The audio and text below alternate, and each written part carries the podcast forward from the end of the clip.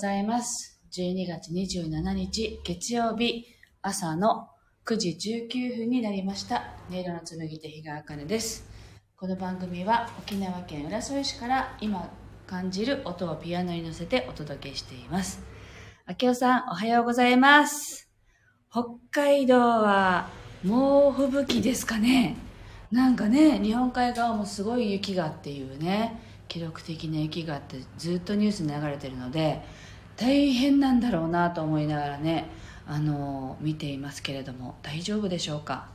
はい。えっと、私は、あ沖縄も昨日、一昨日急にすっごく寒くなりまして、あの、風が強いから寒いっていうだけだと思うんですけど、風がビュービュー吹いていてね、あの、海の写真を今日上げてありますけども、すごい大荒れでした。で、実は、あの、コロナ禍になって、沖縄県の、あの、沖縄県が、まあ、観光業を支援するっていう意味で、だと思うんですけど、沖縄県の在住者向けの、その、なんて言うんだろう、補助がある、この宿泊、ホテルでの宿泊とかね、あとは遊ぶものに対して補助が出るっていうものがあって、まあ、半額以下で泊まれたかな。なので、昨日実は、昨日、一昨日か、クリスマスの日から一泊二日家族で、あの、国頭村っていうところにあるホテルに行って、お泊まりに行ってきたんですね。そこの、えっと、ビーチの写真を、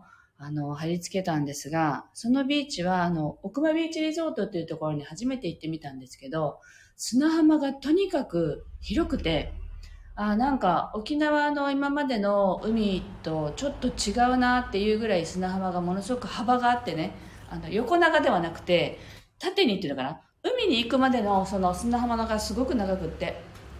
すごいいいな、この海はって思ったんですけどね。はい。そんな感じですが、まずは今日の1曲目を弾いていきたいと思います。整えると題して弾いていきますので、ぜひ呼吸を意識しながらお聴きください、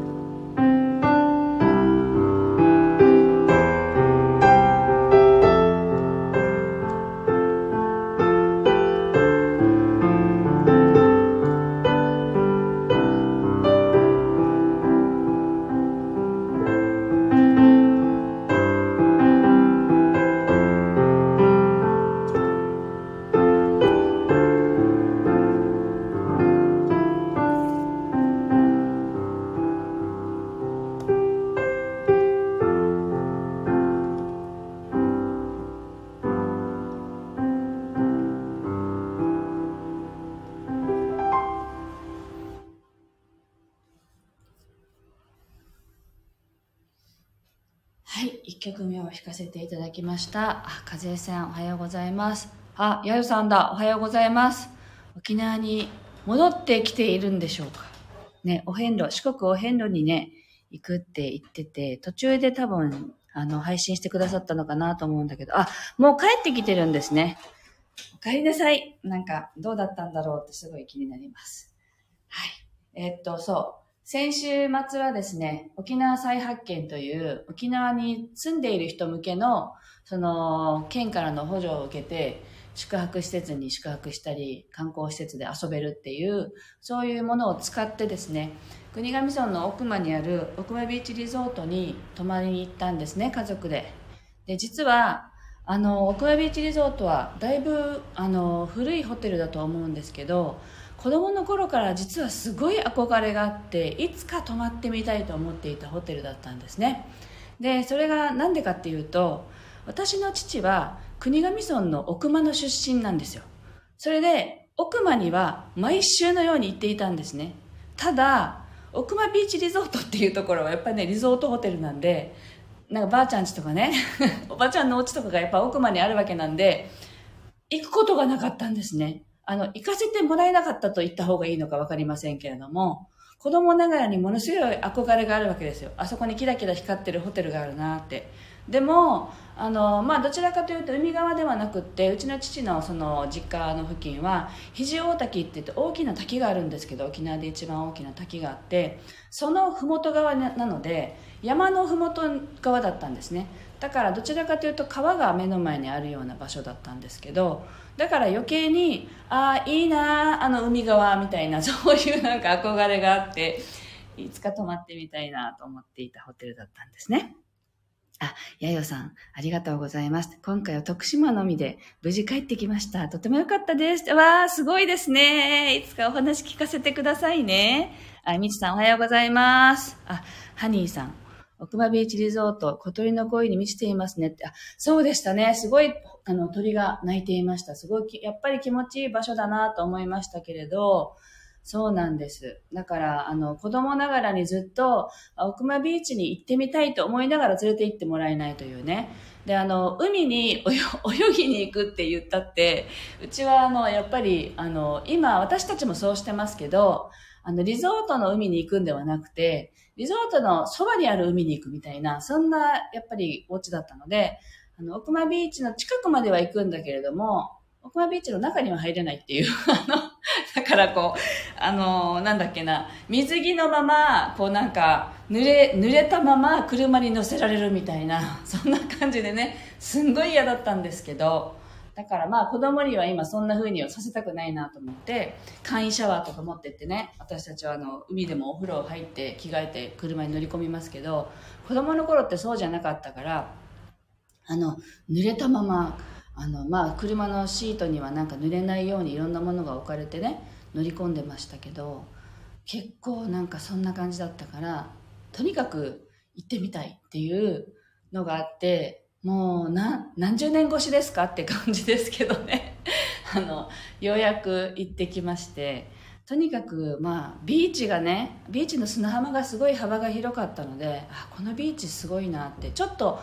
ちょっとまあ、風が強かったのもありますけど、波もすごくあったので、なんか今まで見てた沖縄の海とちょっと違うなと思うような海でした。で、まあ、今度ね、穏やかな時に見てみないと実際どうなのかわかんないんですけど、はい。ても気持ちのいい場所でした。はい。あやさん、肘大滝もいい場所ですねって。そうですね。肘大滝も今は遊歩道があるので、割と安全に行けますね。だから、私たちが子供の頃っていうのは、肘大滝には全然、あの、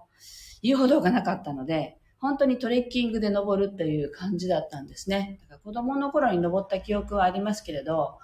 あの、今は遊歩道が整っているので、まあ子供も安心してね、一緒に連れて行けるかなというね、感じになりましたので、登りやすい場所になっていますね。あ、ハニーさん、気温はどのくらい？気温はですね、今朝、部屋の中は17度あったので、多分20度切ってるぐらいですかね。だと思います。あの、風がなければ、まあまあ過ごせるかなという気温ですね。風が吹くと 私たちでも寒いなという感じなんですけどね。そんな朝です。はい。はい。あ、ややさん、悪魔ビーチ内の施設の裏に壁にフィンガーペインターの方が、あ、描かれた絵が見れますよ。とても可愛かったです。あ、このね、え、ね、写真で見たんですけど、なんか、探せなかったんです。あの、歩けば探せたんでしょうけど、あの、家族で散歩したんですけど、散歩の途中に、あの、なんだっけな、ハンモックがあってね、子供たちがそこに乗り始めて全然動かなくなってしまって、で、あとは、ちょっと海に行って言ったら、海にものすごい、私たちぐらい、大人の背の高さぐらいぐらいの大きな砂山があったので、まあ、子供がそこにはまってしまって、日が暮れてしまったみたいなのがあってね、あの、見れなかったんですけど、写真で見ました。あれ生で見たらすごい綺麗なんでしょうね。はい。というわけで、2曲目を弾いていきたいと思います。ちょっと穏やかなね、気持ちになれるように弾いていきます。